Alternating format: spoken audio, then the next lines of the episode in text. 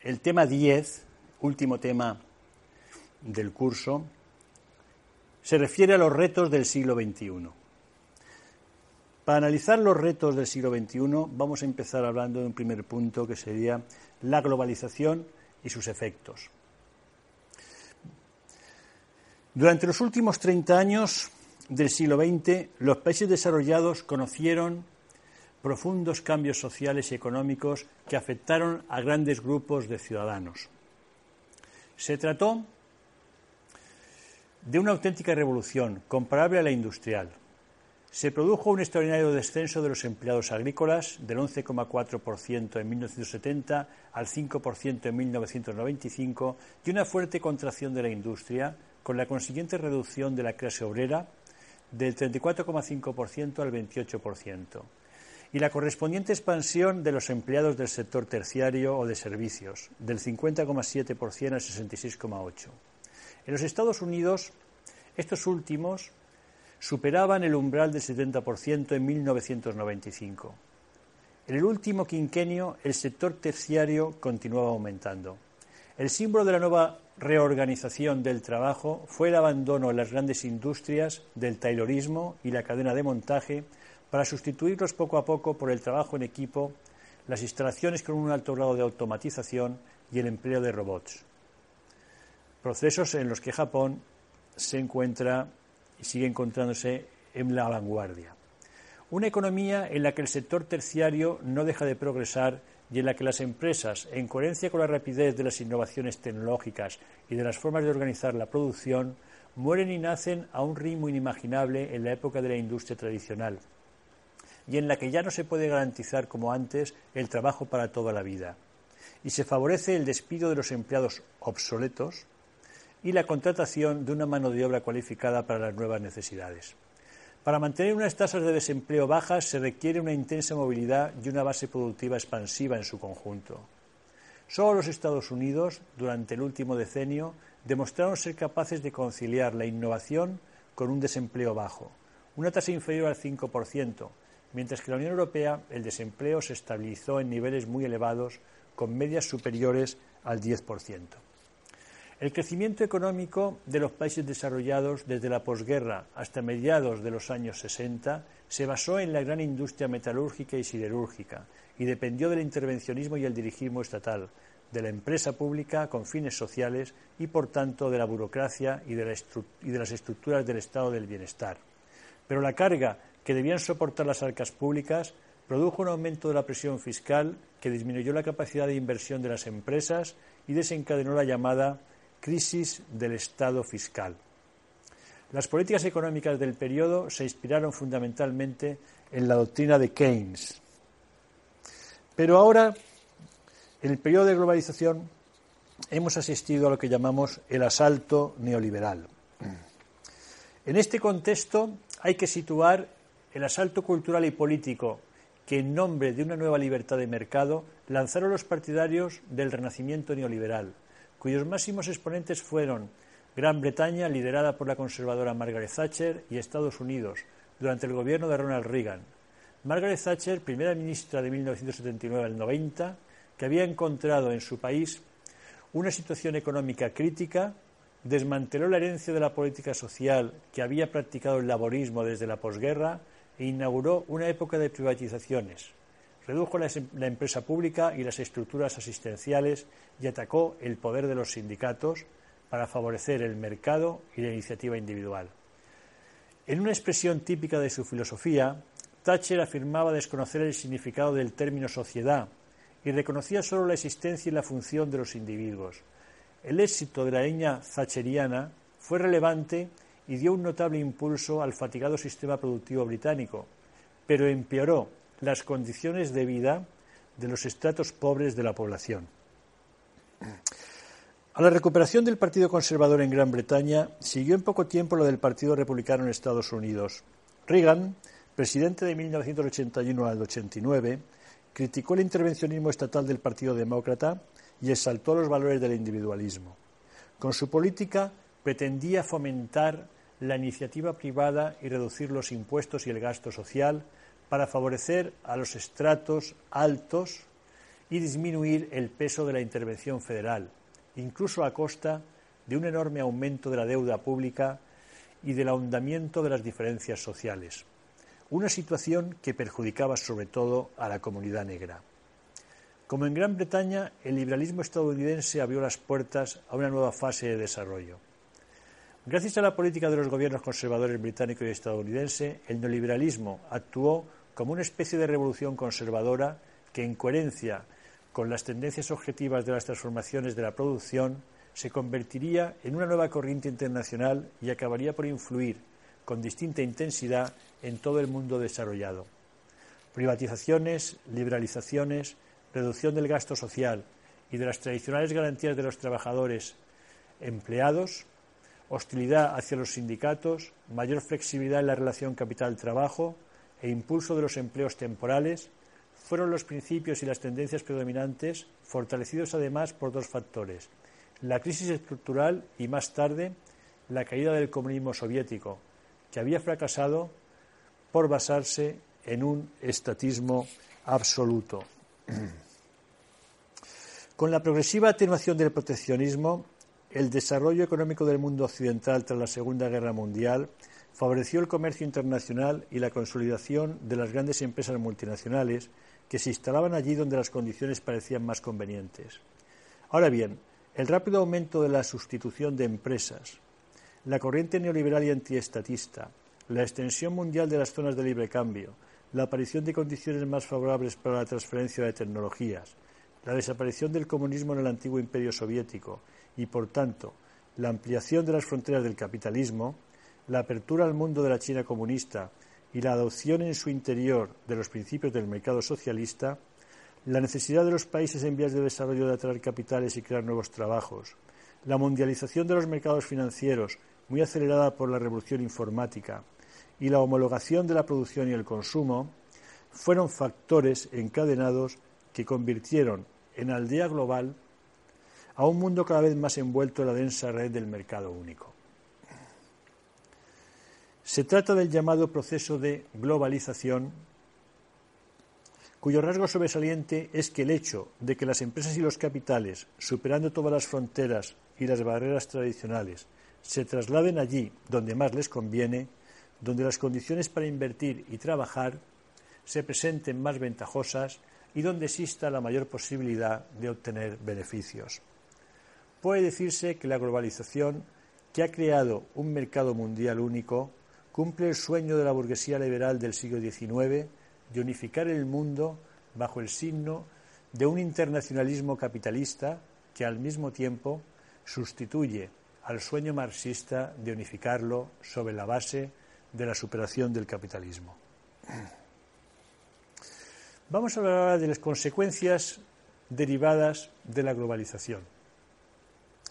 Pero las consecuencias de la globalización no son solo económicas, sino también culturales, sociales y políticas. Con el movimiento de las mercancías, las tecnologías y los capitales se exportan modelos culturales, modos de vida y estilos de consumo de un país o de un grupo de países a otras zonas del mundo. Por otro lado, facilita las oleadas migratorias desde las áreas del subdesarrollo o el desarrollo insuficiente a los países ricos, donde se crea un pluralismo étnico, cultural y religioso no exento de problemas de integración, intolerancia y tensiones y conflictos entre las distintas culturas y mentalidades. Conviene no olvidar tampoco que la globalización no acerca a las distintas partes del mundo en un plano de igualdad, ya que el centro propulsor del proceso se halla en los Estados Unidos y, en general, en el Occidente desarrollado, que exporta capitales, instalaciones, tecnología y modelos de consumo y de relaciones sociales. En resumen, decir globalización significa en muchos aspectos decir americanización y occidentalización del mundo, convertido en una auténtica aldea global que los países ricos mantienen bajo su tutela y orientan en primer lugar a la salvaguarda de sus intereses. Todo lo anterior implica también un beneficio sustancial para los países atrasados, ya que la inmersión en el mercado único les brinda posibilidades de trabajo y de modernización de sus sistemas sociales. Al mismo tiempo, parte de las empresas y de los trabajadores de los países avanzados se oponen a este fenómeno al verse perjudicados por la competencia de las empresas que operan en los países atrasados con costes de gestión y mano de obra muy inferiores. Pero la globalización no despierta solo la oposición de quienes temen sus consecuencias económicas. Como ya hemos apuntado, en tanto que americanización u occidentalización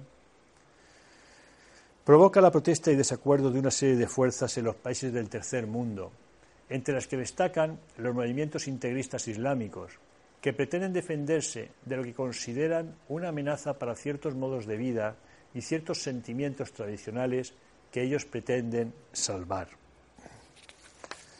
Hablaremos de aquí, por lo tanto, de reacciones ante la globalización. Dentro del mundo desarrollado, especialmente en Europa, han aparecido en los últimos decenios del siglo, en los dos últimos decenios del siglo, dos tipos de reacción, cuyo común denominador es el profundo malestar que crea en algunos sectores el avance de la globalización capitalista.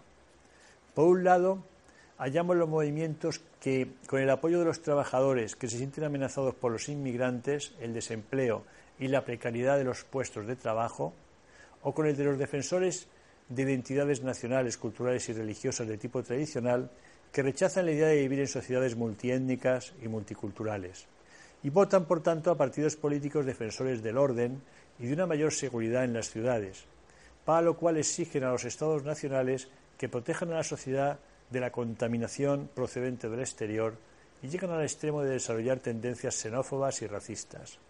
Por otro lado, hallamos los movimientos de la llamada antiglobalización integrados en su mayoría por jóvenes. Estas corrientes, de origen estadounidense y de composición muy variada, que reúnen a grupos decididamente anarcoides y violentos con otros de la izquierda antiimperialista o con grupos humanitarios laicos o religiosos comprometidos con la población pobre del planeta, se oponen a una globalización dirigida por los grandes centros financieros e industriales y por los estados occidentales, a los que acusan de sostener con su política los intereses de la oligarquía del dinero. Los movimientos que consideran negativa la globalización basan sus críticas en que la riqueza se concentre como nunca antes en los países ricos y dentro de estos en las manos de grupos muy restringidos, de modo que se agranda cada vez más la diferencia ya abismal que separa a los estratos superiores de los inferiores y al norte del sur. El alcance de esa diferencia a finales del siglo se comprueba en que, según datos de 1996, las 358 personas más ricas del mundo disfrutaban de una renta anual agregada superior a la del 45% inferior de la humanidad, es decir, la de los casi dos mil millones y medio de personas que integraban la parte más pobre.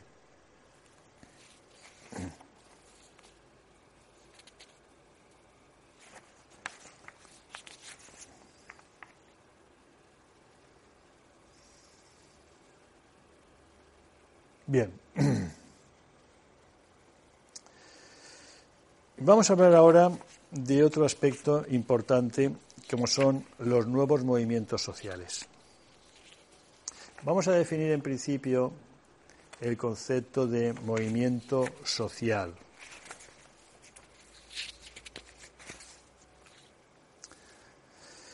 Los movimientos sociales comienzan siendo una forma de expresión que tienen un grupo minoritario de personas que se manifiestan en contra de algunas ideas institucionalizadas, sus valores, leyes o formas de gobierno establecidas en la sociedad donde viven y luchan por ideales que requieren eh, cambios sociales importantes.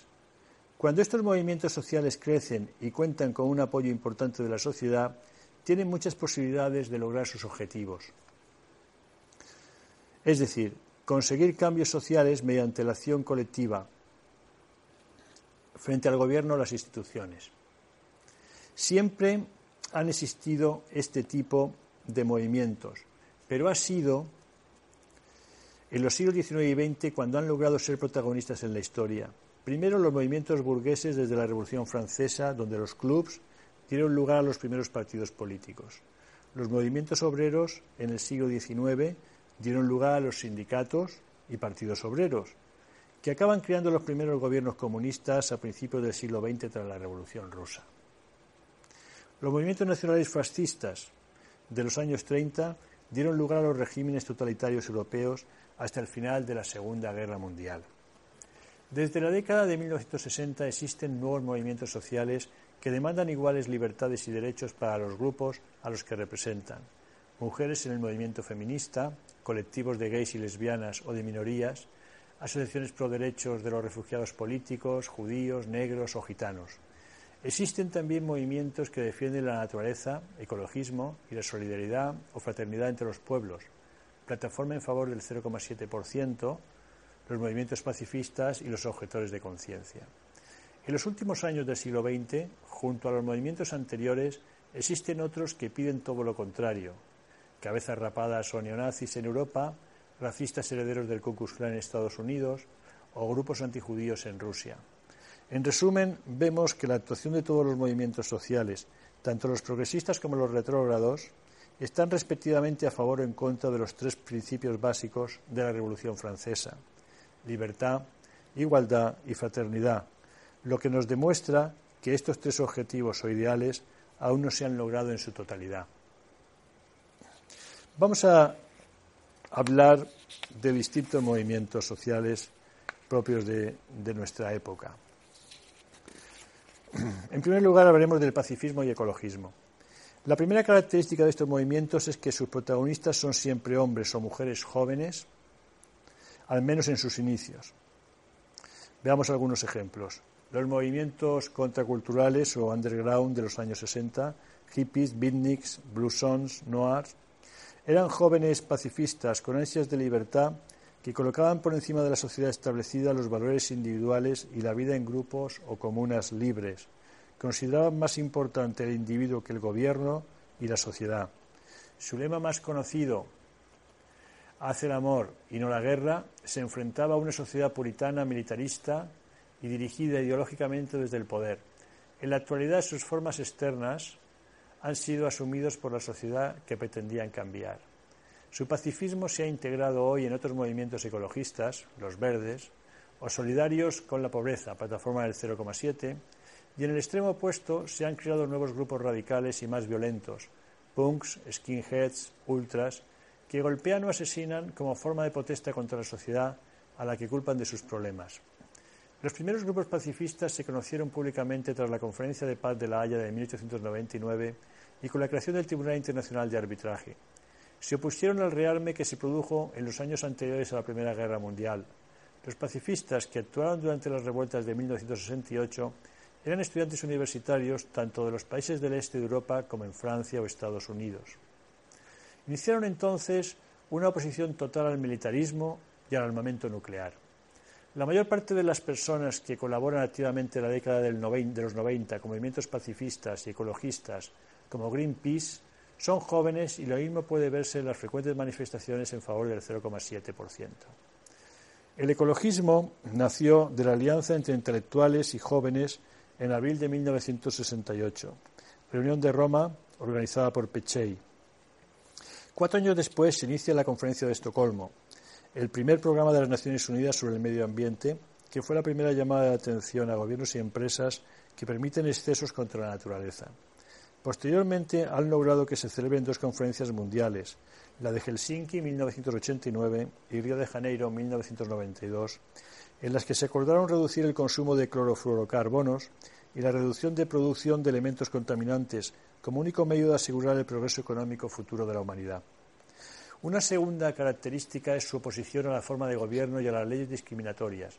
En primer lugar, exige la supresión de leyes antifeministas, militaristas o racistas y demandan nuevas leyes que aseguren la total igualdad y la defensa de los derechos humanos, de la mujer, de los pacifistas y de las minorías, así como de los derechos de la naturaleza, los ecologistas. En segundo lugar, piden a los gobiernos que cumplan y vigilen el cumplimiento de estas leyes por parte de toda la sociedad. En tercer lugar, existe un intento de transformar la mentalidad colectiva y defender nuevos valores e ideas. Los ecologistas, por ejemplo, están demostrando a los empresarios alemanes o japoneses que fabricar productos y maquinaria no contaminante es más rentable y produce menos paro que la maquinaria y productos convencionales, que continúan contaminando en todos los países de la Tierra. En muchos lugares la igualdad de la mujer choca con unas creencias machistas muy arraigadas y que están cambiando parcialmente y no en todos los países. Los jóvenes pacifistas cuestionan con frecuencia, con la oposición de sectores militaristas de la sociedad o con la incomprensión de los gobiernos que se niegan a ayudar de verdad a los países más pobres. En estas circunstancias, la defensa y protección de los ecosistemas, la convivencia pacífica de los ciudadanos entre sí y con los otros pueblos de la Tierra y el auténtico reconocimiento de igualdad para todos los seres humanos se convierten en los nuevos valores que la sociedad debe asumir colectivamente y exigir al gobierno de turno su cumplimiento para hacer posible una vida mejor de todos los seres vivos en el siglo XXI. A continuación hablaremos del feminismo. El feminismo activo nació con la Revolución Francesa. La primera feminista, Olimpia de Gouges, tras aprobarse en 1789 la Declaración de Derechos del Hombre y del Ciudadano, escribió en 1791 la Declaración de los Derechos de la Mujer y la Ciudadana, primer manifiesto feminista. A fines del siglo XIX y principios del XX, Rosa Luxemburg, en Alemania, reclamaba la liberación de la mujer trabajadora, y en Gran Bretaña las sufragistas, Mrs. Pankhurst y sus dos hijas, creaban la Unión Femenina Social y Política, 1903 pidiendo el voto femenino en las elecciones. Desde entonces este movimiento continúa vivo y en las últimas décadas del siglo XX ha conquistado mejoras en las leyes, en el trabajo y en sus libertades, incluida la sexual, pero los cambios colectivos en la mentalidad de las diferentes sociedades no han hecho más que empezar y queda para el siglo XXI la auténtica y normal consideración de la mujer igual al hombre en todos los ámbitos sociales. Existen dos caras del feminismo. La primera es el movimiento de liberación de la mujer, que a menudo viene caracterizado como el sector más radical o más joven del movimiento. La segunda cara opera en el seno del sistema político tradicional y pide la igualdad de derechos. Comparemos tres modelos distintos de participación y de activismo de la mujer. En primer lugar, en Estados Unidos hay una tradición reformista la inexistencia de una izquierda socialista fuerte y la importancia de los grupos de intereses en la configuración de la vida política se combinan para producir un tipo distinto de movimiento. En 1988 las mujeres constituyeron una fuerza interna reconocida en la Convención Demócrata y consiguieron que se incluyera en la plataforma cuestiones como el aborto y la enmienda de igualdad de derechos, la igualdad de remuneración salarial y el permiso de maternidad así como el pleno acceso en igualdad de condiciones con los hombres a los cargos selectivos y a las responsabilidades en el partido. Durante la huelga de Mujeres por la Igualdad de 1970 colaboraron fuerzas muy diversas en varias ciudades del país para pedir ayudas para el cuidado de los niños, el derecho al aborto discrecional igualdad de oportunidades en materia educativa y de empleo.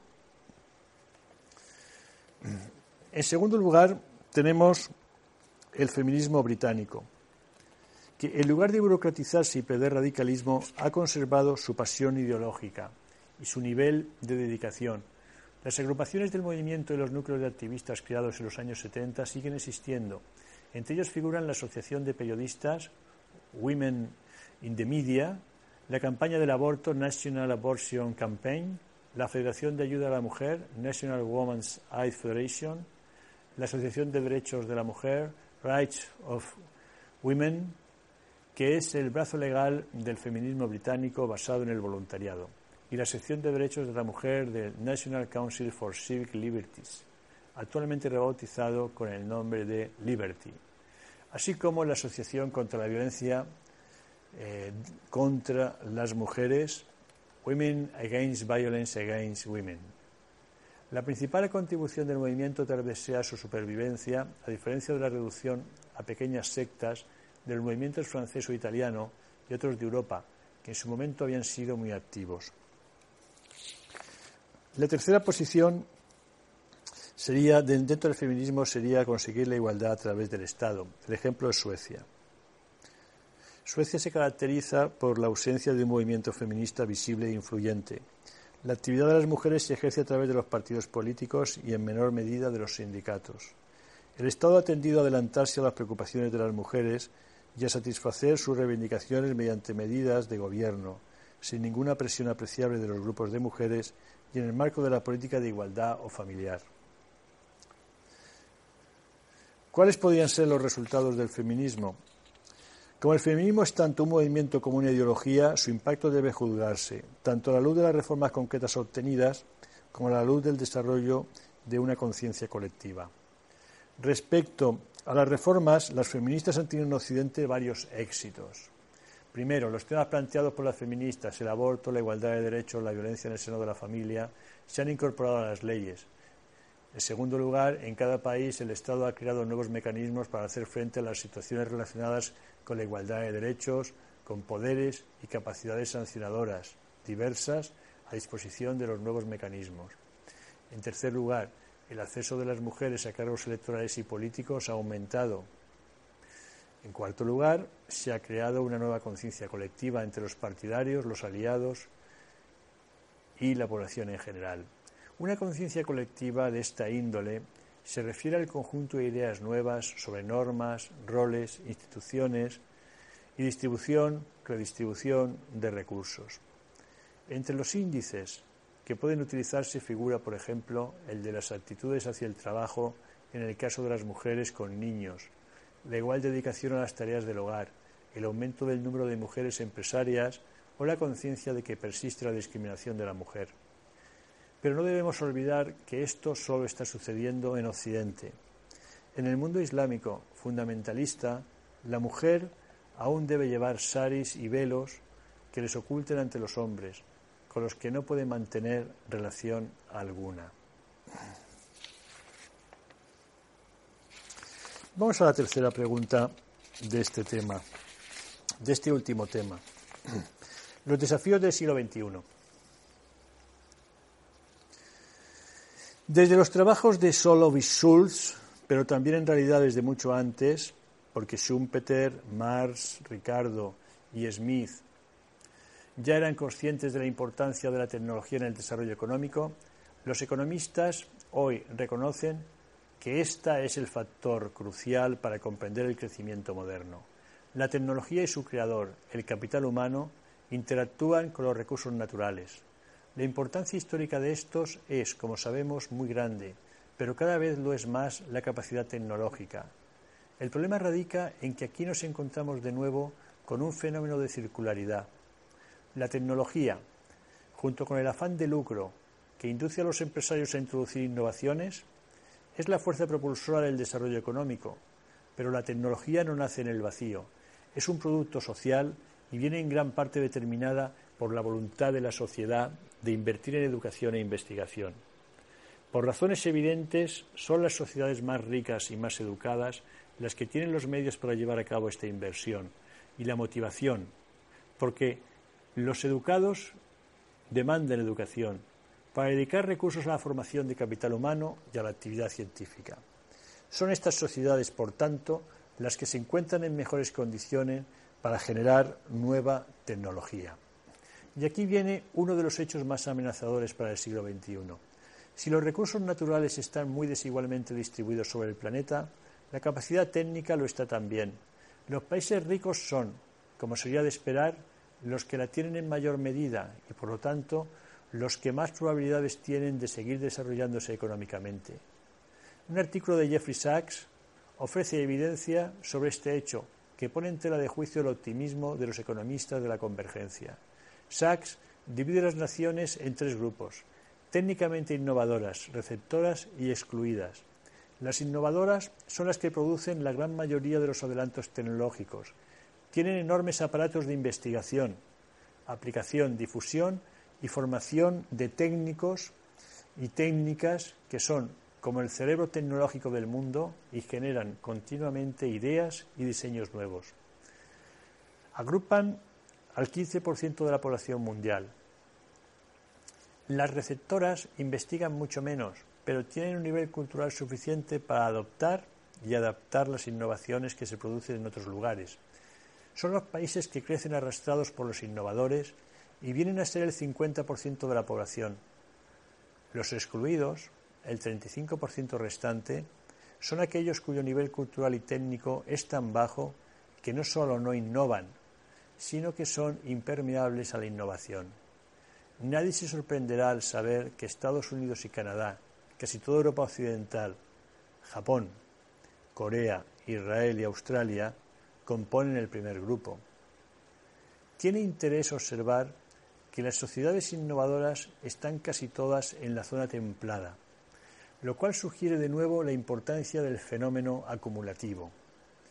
Quizá haya alguna sorpresa al saberse que España y Portugal son los únicos países de Europa Occidental que no son innovadores, sino meros receptores. Están acompañados en este grupo por Europa Oriental, casi toda excluida Rusia, México, Nicaragua, Costa Rica, República Dominicana y el cono suramericano, incluyendo el sur de Brasil, Túnez, Sudáfrica, partes de la India y China, Indonesia, Malasia, Filipinas, Borneo, Tailandia, Nueva Zelanda, Jordania, Georgia y Armenia. Los demás están excluidos, constituyen el verdadero tercer mundo y sus perspectivas para el siglo XXI son sombrías. Mientras sus economías se estancan o se contraen, sus poblaciones crecen por encima de la media mundial. Esta es la causa que agrava las crecientes disparidades internacionales a las que nos habíamos referido. En este punto conviene observar que, como en la cuestión general del desarrollo, no hay una ley de bronce de la creatividad tecnológica. Un país pobre o de renta media puede hacer un esfuerzo para invertir en actividades innovadoras y pasar así de una categoría a otra, como los clubes modestos de fútbol pasan de una división a otra del campeonato y pueden llegar a ganar la liga si hacen bien las cosas. El estar excluidos Israel y Corea del Sur entre los países innovadores de Sachs, perdón, el estar incluidos, indica bien a las claras las posibilidades que tienen los países nuevos y de escasos recursos.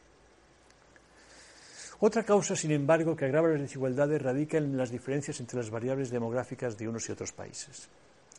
Hoy son los países más atrasados los que mayores tasas de natalidad y fecundidad tienen por otra parte, sus tasas de mortalidad han descendido mucho con respecto a lo que eran desde hace un siglo, porque la medicina moderna permite, a través de remedios sencillos como la higiene, la asepsia en los hospitales, las vacunas o la erradicación de epidemias y ciertas enfermedades endémicas, que la mortalidad en estos países se aproxime a la de los avanzados. Consecuencia de esto son las altas tasas de crecimiento poblacional en los países del tercer mundo. Si hoy la población española crece a una tasa del 0,4%, la de Italia al 0,1% o la de Japón al 0,2%, los países excomunistas tienen tasas negativas. La población de la República del Congo crece al 3%, la del Chad al 3,2%, la de Níger al 3,3% y la de Yemen al 3,7%. Para hacernos una idea de lo que implican estas magnitudes, una tasa de crecimiento del 3% implica un doblarse la población cada 25 años. Una tasa de 0,5 implica que la población tarde cerca de siglo y medio en doblarse, unos 140 años. En magnitudes agregadas, la población del África subsahariana crece al 2,5% y la del África del Norte y el Oriente Medio al 2,1%. Las consecuencias de estas tasas son que la población subsahariana se doblará dentro de 28 años, y la de África del Norte y Oriente Medio dentro de 33. Entre tanto, el crecimiento medio de los países de renta alta era del 0,7%, lo cual implica que la población tardaría un siglo en doblarse. Hay que aclarar que gran parte del crecimiento demográfico de los países desarrollados se debe a la inmigración desde, desde los del tercer mundo. Como los países atrasados constituyen la gran mayoría de la humanidad, lo más probable es que la población mundial crezca a tasas más parecidas a las del tercer mundo.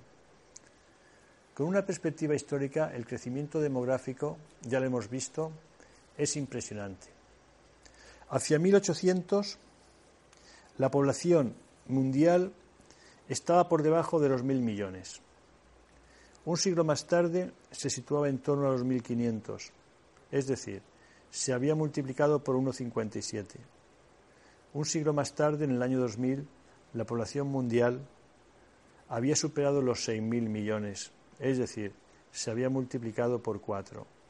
Hoy, en 2013, la población mundial está ya en torno a los 7.000 millones y se espera que alcance los, los 10.000 millones en 2050.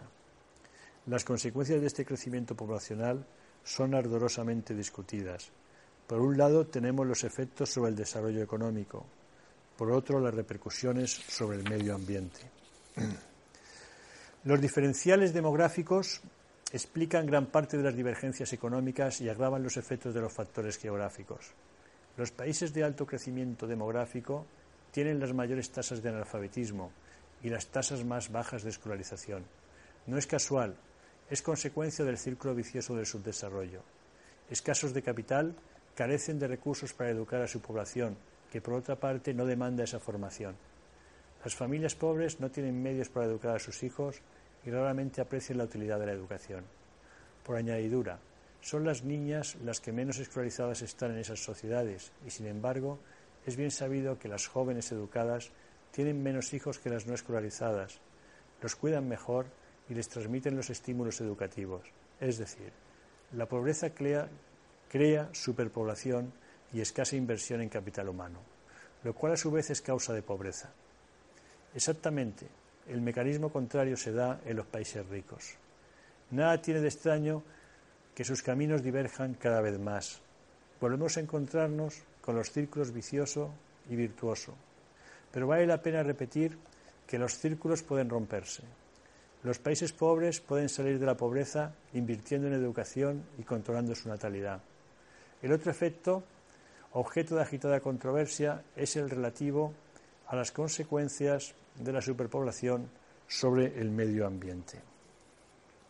Como en toda discusión acalorada, se han cometido graves exageraciones por ambos lados. Comencemos con el primer gran profeta del pesimismo demográfico, Thomas Malthus. A finales del siglo XVIII, Malthus predijo para la humanidad grandes males si no se ponía remedio al crecimiento demográfico. Según él, la población aumentaba a un ritmo exponencial, mientras que la economía lo hacía a un ritmo lineal. En otras palabras, la tasa de crecimiento de la población era constante y la de la economía decreciente. Las consecuencias serían el hambre, las epidemias y la guerra. Estas predicciones de Malthus han sido objeto de rechifla científica casi unánime. No cabe duda de que a corto y medio plazo las alarmas maltusianas han resultado totalmente infundadas. No porque no haya crecido la población como él predijo, e incluso más, sino porque la economía ha crecido, como hemos visto, a tasas mucho mayores. Sin embargo, aunque Malthus no advirtió las tremendas potencialidades de la revolución industrial, de cuyos inicios fue testigo, sus advertencias cobran relevancia en los inicios del siglo XXI, mucha más de la que tuvieron las puertas del XIX, porque hoy, si en los países desarrollados los problemas no provienen de la superpoblación, en la parte subdesarrollada del planeta, más de la mitad, el espectro maltusiano no anda tan lejos. Hay una proporción muy importante de la humanidad que apenas participa de la cornucopia que ha producido el desarrollo económico de la zona templada y que además se reproduce a mayor velocidad de lo que justifican sus medios y sus potencialidades económicas.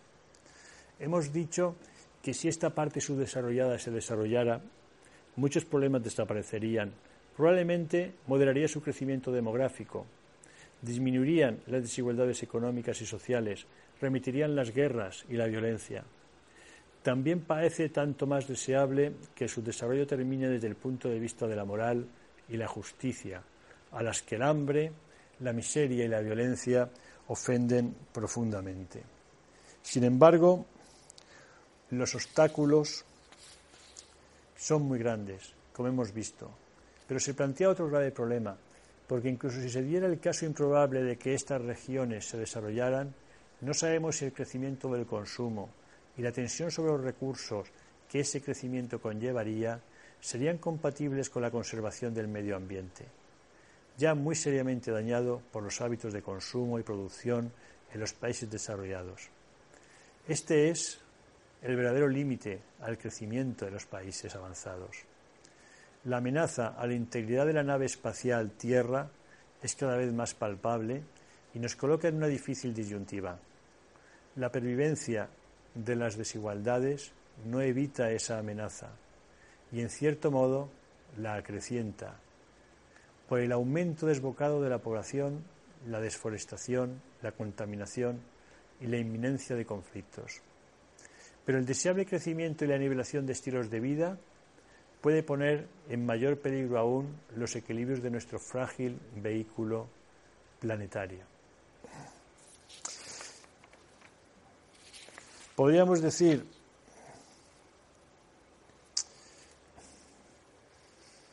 que hay una división sobre la interpretación de lo que está pasando entre optimistas y pesimistas. Ha habido profetas del pesimismo, como el famoso Club de Roma, que auguraba escasez y alzas en los precios de las materias primas, fenómenos que no se han producido. Las exageraciones de los pesimistas han dado lugar a las exageraciones de los optimistas. Un libro reciente de Lomborg ha tenido un gran éxito ridiculizando con gran acopio de estadísticas las tesis pesimistas, lo que el autor llama la letanía, pero el optimismo de Lomborg resulta tan fuera de lugar como los alarmismos exagerados. Basten unas muestras. En su capítulo sobre la energía, el autor nos dice que se espera que el precio del petróleo decline de los 27 dólares por barril a un nivel poco por encima de los 20 dólares hasta el año 2020. Según el autor, esta predicción está basada en más de ocho previsiones internacionales recientes. Pues bien, el precio del barril del petróleo en 2012 sobrepasaba los 100 dólares, igual que este año. Esto da una idea de la confianza que merece el optimismo de Lomborg. Muchas otras de sus estimaciones parecen igual e infundadamente optimistas, como cuando afirma que el problema de la tala de los bosques y selvas no es grave, aunque reconoce que Nigeria, Madagascar y América Central han perdido más de la mitad de su selva su optimismo sobre la selva brasileña, de la que afirma con poca o ninguna argumentación que tiene asegurada la pervivencia del 70% de su superficie, resulta cuando menos sorprendente. Pero quizá lo más alarmante del libro sea un optimismo simplificador, posiblemente consecuencia de la deformación profesional, ya que el autor es profesor de estadística en una universidad danesa. Así, en su capítulo sobre el calentamiento del planeta y sus consecuencias, reconoce que el fenómeno es real y procede a tratar de analizar su efecto uno por uno, sobre la agricultura, sobre la salud, sobre los huracanes, sobre el nivel del mar, y remata el análisis con una estimación del coste del aumento de la temperatura ambiente. 5 billones de dólares. Pero como el coste que también calcula de reducir las emisiones de gases sería, según él, aún mayor, en esencia propone no hacer nada. Política, por cierto, que impuso al mundo el presidente de Estados Unidos, George Bush. Aquí lo peligroso y presuntuoso es pretender que sabemos con exactitud cuáles van a ser los efectos del calentamiento global y que, por tanto, podemos calcular sus costes. Tal arrogancia simplista contrasta, por ejemplo, con la precaución con la que un biólogo español, el Delibes, habla con alarma de las consecuencias del calentamiento, pero admite repetidamente que las interacciones ambientales son demasiado complejas para pretender siquiera hacer previsiones. Tanto más estimaciones de costes. Hay que tener en cuenta, por ejemplo, que se habla de los posibles efectos de los cambios de la temperatura global sobre las corrientes marinas y sobre las poblaciones de microorganismos, fenómenos que Lombard ignora en su libro, que podrían no solo tener consecuencias incalculables sobre la agricultura y el medio terrestre, sino a su vez dar lugar a nuevos cambios climáticos cuya evolución escaparía totalmente del control humano. Los demógrafos también son más cautos. Livi Bacci, después de examinar las posibles repercusiones del aumento de la población, que puede situarse en los 10.000 millones en 2050 y en los 13.000 millones en 2100, sobre la agricultura, la cubierta forestal, el clima y la contaminación atmosférica, concluye que es evidente la complejidad de la relación entre crecimiento demográfico y medio ambiente, pero que, sin embargo, tres puntos habrán de reafirmarse. El primero es que el crecimiento demográfico no es neutro de cara al medio ambiente. El segundo, que una disminución del crecimiento puede facilitar la solución de los distintos problemas. Y el tercero consiste en que nunca el impacto de la actividad humana que amenaza el ecosistema ha sido tan fuerte como en la actualidad. Por lo tanto, es prudente moderar los riesgos y una ralentización del crecimiento demográfico contribuye a dicha finalidad y continúa. El medio ambiente es finito. El género humano debe prepararse durante una larga fase histórica para moderar, detener y tal vez en algunos casos invertir las tendencias actuales. Es indudable que el crecimiento de la población durante el siglo XXI debe ser objeto de gran preocupación. A menudo oímos que la preocupación no está justificada por el simple hecho de que las tasas de crecimiento, después de alcanzar muy altas cotas a finales del siglo XX, muestran tendencias descendentes. La cuestión es saber si este leve descenso será bastante para evitar las consecuencias que se avecinan. Estos optimistas le hacen a uno pensar que el automovilista que a punto de estrellarse contra una pared siente alivio porque su frenazo ha hecho descender la velocidad de 140 a 100 kilómetros hora. El choque será mortal en ambos casos. Como señala Diamond, biólogo y geógrafo, lo que importa no es solo el número de personas, sino su impacto sobre el medio ambiente. Si la mayor parte de los 7.000 millones de hoy estuvieran en un estado de conservación criogénica, sin comer, respirar o metabolizar, esa población no causaría problemas ambientales. Nuestro número plantea problemas en la medida en que consumimos recursos y producimos desechos. Y para terminar nos encontramos con un dilema y una paradoja. El problema reside en que también hay una gran desigualdad en estas actividades. Como media, los habitantes de las zonas desarrolladas consumen y desechan 32 veces más que los de los países pobres, pero ¿Qué pasaría si los pobres pasaran a ser ricos? Incluso aunque la población dejara de crecer, una mejora del nivel de vida de los países hoy pobres multiplicaría por un factor muy alto, quizá no 32, pero 10 ya sería suicida, el impacto ambiental.